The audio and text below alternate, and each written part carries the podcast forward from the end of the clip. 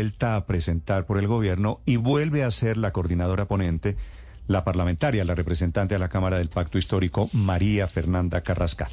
Doctora Carrascal, buenos días. Buenos días.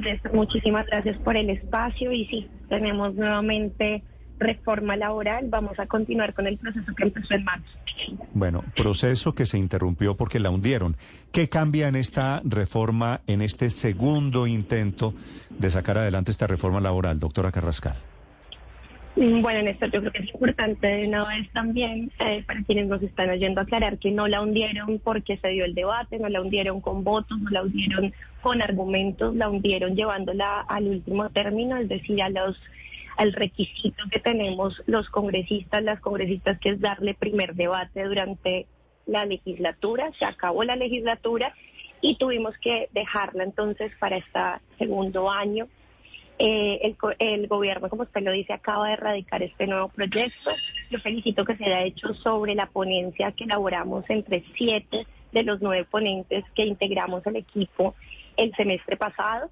En marzo se radicó y empezamos a trabajar de una manera muy ardua con audiencias, mesas técnicas, hicimos unos consensos por lo menos del 80% de la reforma y este gobierno ha presentado entonces un nuevo proyecto con 92 artículos basados en esa ponencia, que firmamos cinco ponentes de los siete que la elaboramos, eh, y tiene unos cambios que yo, si usted me lo permite, voy a ser bastante general eh, no le voy a hablar a la profundidad porque hasta ayer tuvimos la oportunidad de conocer el texto, son 92 Pero, artículos. antes, antes, de, antes de que me, entregue detalles de eso, representante, yo quiero preguntarle por ese pequeño gran detalle, y es que incluso, según usted me cuenta, ¿los tomó por sorpresa ustedes la presentación de, del proyecto?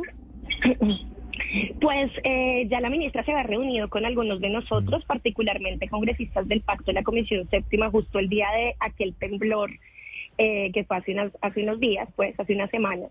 Y eh, ahí tuvimos eh, la, oportunidad de hablar con ella sobre la reforma, nos dijo que iba a ser radicada muy pronto y que estaban trabajando con distintos gremios, particularmente con plataformas y con otros sectores que iban a tener más impacto en sus costos para poder mitigar los impactos también incluso para las MIPIMES.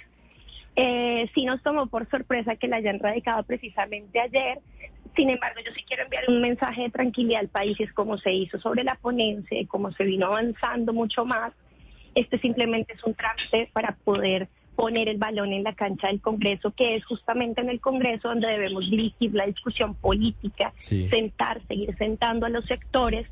Y pues yo creo que todo el montaje y todo lo que se hizo en marzo para erradicar a esa, esa ponencia, que ustedes bien se acuerdan, fue en el Palacio, en la Plaza de Armas de la Casa de Nariño, pues yo creo que fue suficiente para darle apertura al proceso. Se cayó por trámite, continúa el proceso y yo creo que ya es hora de que el Congreso de la República dé la discusión con seriedad y como debe ser, como el país lo está esperando y lo están necesitando los trabajadores. ¿Qué cambios ha podido encontrar usted entre la reforma que se hundió sin discutir, como usted lo dice, y es cierto, en la legislatura pasada y esta que se radicó ayer por parte de la ministra de Trabajo? Bueno, veo cambios sustanciales e importantes en materia eh, de mm, contratos. Veo que hay una posibilidad de que los coteros tengan que cotizar pensión, los, los coteros, los carperos, los braceros tengan la posibilidad de ser incluidos eh, en la digamos, en la, en la normatividad. Hay algo muy importante y es que se tienen en cuenta los tenderos de barrio, escuchando y atendiendo las preocupaciones de Penalco. Eh, ya podrán contratar por días o por horas.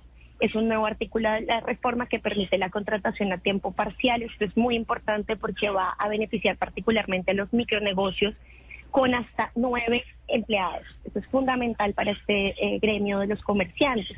Esta entonces es la posibilidad de cotizar a tiempo parcial, repito, que no está permitida para empresas de mayor tamaño, de mayor a nueve eh, empleados. Eh, vemos también un cambio en la licencia de paternidad. Sí.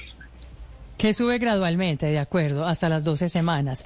Sin embargo, los comerciantes, a quienes tanto menciona usted, representante Carrascal, los comerciantes y los industriales se están quejando hoy de que este proyecto cede muy poco a las principales preocupaciones que tenían ellos, como por ejemplo los artículos que encarecen el empleo. Es decir, la jornada nocturna que empieza efectivamente desde las 7 de la noche, el recargo dominical y festivo que pasa del 75 al 100%. Sí. Perdóname que es que yo estoy en otra ciudad y tengo problemas de señal, entonces no quiero pisarla. Eh, estoy justamente en un congreso del sector cooperativo. Entonces, no, sí, le, alcancé a escuchar, solo que no le quiero pisar la voz, es lo que quiero decirle, discúlpeme por, por, los, por los tiempos. Eh, no, Paola, usted está equivocada. De hecho, acabo de tener una conversación en otro medio de comunicación hace un rato con el director, el presidente de FENALCO, el doctor Cabal, y justamente hablábamos sobre el tema y yo le decía a él y lo invitaba, doctor Cabal, sentémonos nuevamente. Yo he estado muy abierta desde marzo que se radicó en el Congreso a sentarme con FENALCO, con la ANDI, con todos los gremios. Me he sentado, he tenido audiencias públicas largas, mesas técnicas.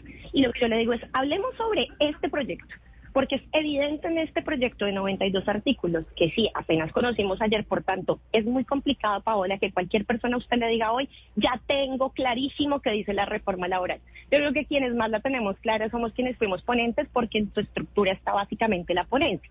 Sin embargo, los cambios, en los cambios que hemos podido revisar, se nota que el gobierno ha tenido mucho cuidado y ha tenido muchísimo eh, digamos, tiempo para revisar y para mejorar el proyecto de tal manera que beneficie a las MIPIMES, de tal manera que beneficie a los comerciantes, de tal manera que no genere unos costos altísimos y unos perjuicios para estas poblaciones. Entonces yo le digo al señor Cabal, le digo al señor McMaster, le digo a los colombianos y colombianas que tratemos esto con la seriedad y con eh, la tranquilidad que requiere porque esto verdaderamente es transversal y puede perjudicar o puede beneficiar eh, a las mayorías de este país, la productividad y la competitividad de este país, que es lo que buscamos.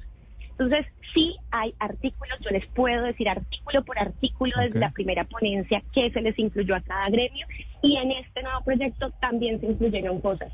También tengo que decir que lo que yo revise y sea regresivo respecto a la anterior reforma o a los estándares internacionales, como ponente es mi deber también decirlo y espero poder tener el espacio aquí con ustedes para conversar. Así, y así será, por supuesto. Se abre el debate y estaremos muy atentos a la evolución de estos argumentos.